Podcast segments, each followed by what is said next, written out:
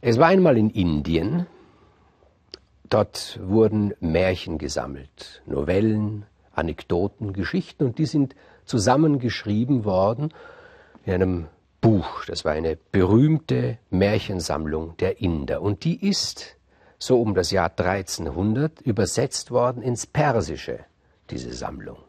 Einige der Geschichten hat man weggelassen, ein paar andere sind hinzuerfunden worden. Also Werktreue, dieser Begriff, den gab es damals noch nicht. Manche Geschichten sind ausgebaut worden, sind umgestaltet worden. Und diese persische Sammlung mit Märchen und Geschichten und Anekdoten wurde später übersetzt ins Türkische. Und im Türkischen hieß diese Sammlung Tutiname oder das Papageienbuch. Und diesen Namen Papageienbuch, das hat eine Bewandtnis, nämlich folgende. Diese Geschichtensammlung hat nämlich einen Rahmen. Und diesen Rahmen werde ich Ihnen erzählen, nun, bevor ich auf eine dieser Geschichten eingehe aus dem Papageienbuch, weil dieser Rahmen so, so, so köstlich witzig auch ist. Es war einmal ein Kaufmann, heißt es da, und dieser Kaufmann der war ein stattlicher Mann und er hat eine wunderschöne Frau geheiratet und als Hochzeitsgeschenk hat er ihr einen Papagei gegeben. Und dieser Papagei, das war ein ganz besonderes Tier, der war nämlich äußerst intelligent, der hat den Kaufmann in allen, allen geschäftlichen Dingen beraten, der hat die Hausfrau, die Frau in allen Belangen des Haushaltes beraten. Dieser Papagei hat für den Haushalt gesorgt eigentlich. Und dann ist dieser dieser Handelsmann eines Tages eben auf Handlungsreise gegangen und er hat ja gemerkt, dass alle Männer seine Frau so anschauen. Und er hat ja auch gewusst, meine Frau ist, die ist natürlich begehrenswert. Er kann das ja irgendwie verstehen, dass die Männer sie begehren, aber er wollte natürlich nicht, dass sie einen anderen Mann nimmt und er hat Angst gehabt, dass sie es vielleicht tun könnte, wenn er weg ist. Und deshalb hat er zum Papagei Folgendes gesagt. Mein lieber Vogel, hat er gesagt, du hast immer auf uns aufgepasst und nun kommt deine größte Aufgabe.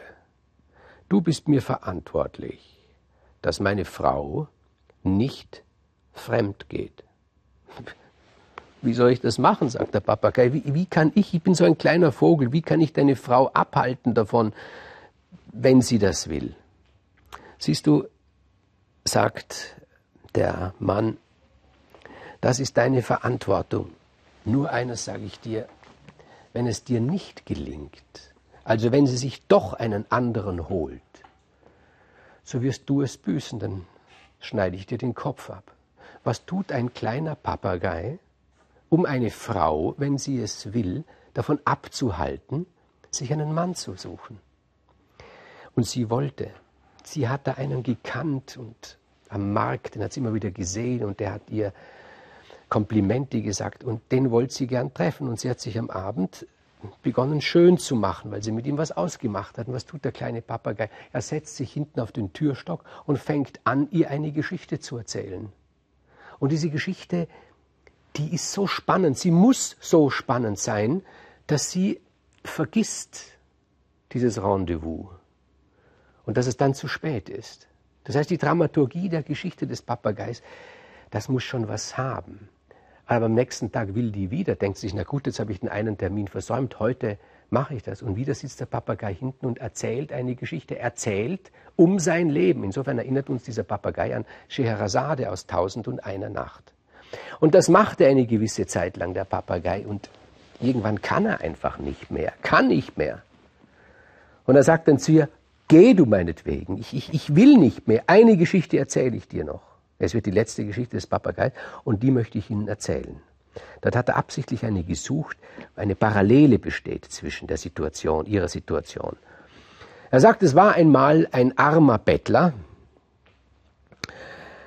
und dieser Bettler, der saß da an der Straße, aber er war ein guter, gottesfürchtiger Mann, der zwischen Gut und Böse genau unterscheiden konnte. Der war zwar ein Bettler, aber korrupt war er nicht, er hat sich nicht kaufen lassen. Und da ist eines Tages einer gekommen zu ihm und hat gesagt, hör zu, ich stell dir eine Frage. Wenn du die Wahl hättest zwischen einem Goldstück, das du rechtmäßig erwirbst, und zehn Goldstücke, die du nicht rechtmäßig erwirbst, Was würdest du tun?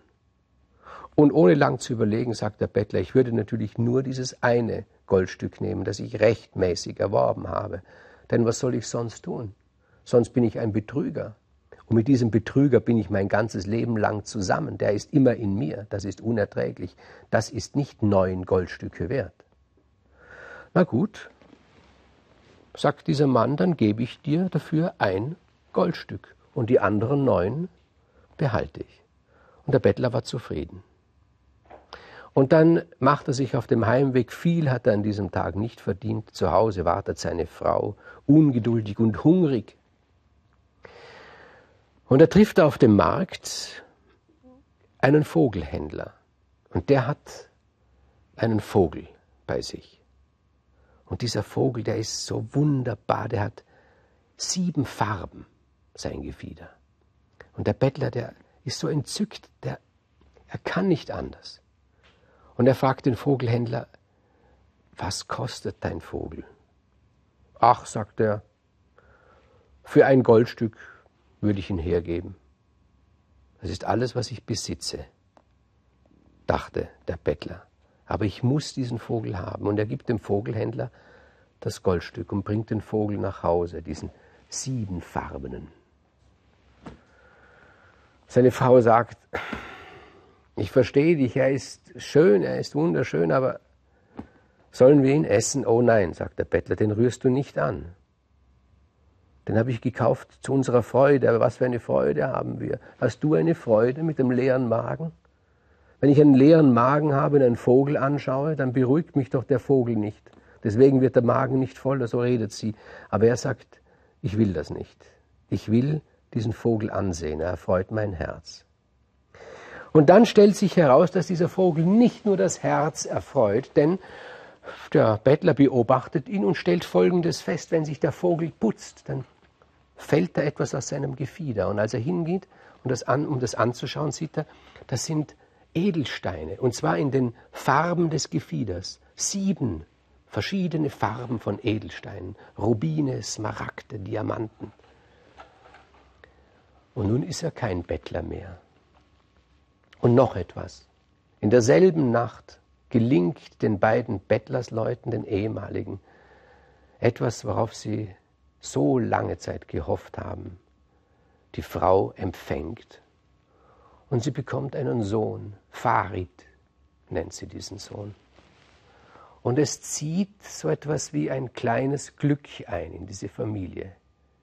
Materielle Sorgen haben sie keine mehr und sie sehen zu, wie ihr Sohn wächst und gedeiht, und immer wenn sich der Vogel putzt, fallen Edelsteine heraus. Die Frau gewöhnt sich sehr, sehr schnell an diesen neuen Zustand, und im Prinzip hat sich ihr mäkliger Charakter dadurch nicht wesentlich verändert. Der Bettler bleibt der gleiche im Herzen, der ehemalige Bettler, und er sagt, ich möchte eine Pilgerfahrt machen nach Mekka, um zu danken für diese große Gnade einerseits und um für die vielen Sünden, die ich begangen habe, um Verzeihung und Vergebung zu bitten. Und er macht sich auf den Weg nach Mekka. Und diese Frau, die geht auf den Markt, das erzählt der Papagei der Frau als eine Parallele. Und dort findet sie jemanden, der ist sehr schön und der macht ihr schöne Augen, erzählt der Papagei. Und den will sie haben und er will sie haben. Und dann besucht er sie. Und sie betrügt ihren Mann. Und sie erzählt ihm alles. Sie ist so verliebt, so voll Leidenschaft, voll, voll stürmischer Leidenschaft ist sie. Sie erzählt ihm alles. Von dem Vogel erzählt sie ihm. Und dass dieser Vogel ein besonderer Vogel ist, der da Edelsteine abwirft. Und dieser Mann vom Markt, der erkundigt sich und erfährt etwas ganz Neues über diesen Vogel. Nämlich, wer diesen Vogel schlachtet und ihn brät und wer den Kopf des Vogels isst, der wird König werden. Und das ist viel mehr als die paar Edelsteine. Und er sagt zur Frau, liebst du mich? Sie sagt ja, über alle Maßen. Sie sagt ja. Was würdest du für mich tun? alles. Dann schlachte diesen Vogel und bereite ihn mir zu. Ich will ihn essen. Und sie tut das. So, so, so voll Leidenschaft ist sie. Und in dieser Leidenschaft hat sie ihren Sohn Farid ganz vergessen. Der hat nämlich Hunger. Und er sagt, kriege ich auch etwas von, das duftet so gut, als der Vogel getötet worden ist. Sie denkt sich, naja, gebe ich ihm halt etwas. Gebe ich ihm den Kopf. Den kann man eh nicht essen. Und der Farid isst den Kopf. Und dann kommt ihr Geliebter und sagt, wo ist der Kopf vom Vogel? Sie sagt, ja, den habe ich, den, den hab ich meinem Sohn gegeben. Ich wollte aber den Kopf essen. Dann erfährt aber der Geliebte, dass es noch etwas auf sich hat mit dem Vogel, nämlich wer den Kopf dessen isst, der den Kopf des Vogels gegessen hat, der wird auch König. Und er sagt zu der Frau, wie sehr liebst du mich? Sie sagt, über alle Maßen liebe lieb ich dich, du weißt es doch. Dann schlachte deinen Sohn und gib mir seinen Kopf zu essen. Und auch dazu ist sie bereit. Aber der, der Sohn hat das gehört und er flieht. Er flieht hinaus in die Welt und schließt sich einer, einer Zirkustruppe an und lernt das Reiten, wird ein, ein wunderbarer Kunstreiter, der Farid. Und eines Tages tritt der Zirkus vor dem König des Landes auf und der Farid, ein wunderschöner junger Mann ist er geworden. Er führt seine Kunstwerke vor. Wenn er reitet, dann, dann, dann, dann ist es still, mucksmäuschenstill, weil jeder denkt sich, was passiert ihm? Wie gefährlich ist das? Und die Tochter des Königs verliebt sich in den Farid. Und sie sagt zu ihrem Vater, du kannst sagen, was du willst. Wenn ich ihn nicht als Mann bekomme, dann, dann werde ich unglücklich sein bis an mein Lebensende. Ja, aber er ist doch nur ein Zirkusreiter, das ist egal, sagt sie. Und das ist ein lieber Vater, der König, der liebt seine Tochter und denkt sich, na ja, soll er halt, soll sie ihn halt nehmen. Und ist einverstanden und bespricht sich mit seinen Ministern und die sagen ja so ohne weiteres der Tochter so einen hergelaufenen da müsste man schon irgendeine Prüfung erfinden und sie denken drüber nach und da fällt ihnen ein, da wohnt ja ein Drache irgendwo am Berg oben, ein harmloser Drache, der wohnt da oben, man hat sich dran gewöhnt. Aber wenn man einen symbolischen Akt setzt, wenn man sagt, wer diesen Drachen tötet, soll die Tochter bekommen, dann hat man irgendetwas, dann heißt es hinterher, man hat einfach jedem der hergelaufenen Schönreiter die Tochter gegeben. Also gut, der König sagt zu Farid, wenn du den Drachen dort oben dieses Ungeheuer tötest, besiegst, dann sollst du meine Tochter bekommen. Der Farid macht sich auf den Weg, weil er hat sich ja auch in die Königstochter verliebt. Und er tötet den Drachen, was keine große Tat, kein großes Kunststück ist. Und er kommt zurück und bringt die Zähne des Drachen als Beweis. Und der König sagt, ich gebe dir die Tochter. Und dann stirbt der alte König und der neue König heißt Farid. Also was die Wahrheit, diese, dieses, dieser Spruch ist in Erfüllung gegangen. Wer den Kopf des Vogels isst, wird König. Und dann lässt Farid seine Eltern kommen, seinen Vater und seine Mutter. Ha, was passiert jetzt? Was passiert jetzt? Der Papagei, der macht's spannend. Dann sagt er zu der Frau, sagt der Papagei, der Farid vergibt seinen Eltern. Aber nur der Farid vergibt seinen Eltern und der Mutter, dass sie so, so voll Leidenschaft war für einen fremden Mann. Nur der, andere vergeben nicht. Und jetzt geh, sagt der Papagei, geh auf den Markt und hol dir wen du willst, ich hab einfach zu viel. Und sie geht, aber da steht ihr Mann vor der Tür zurück von seiner Reise. Und der Papagei muss nicht sterben.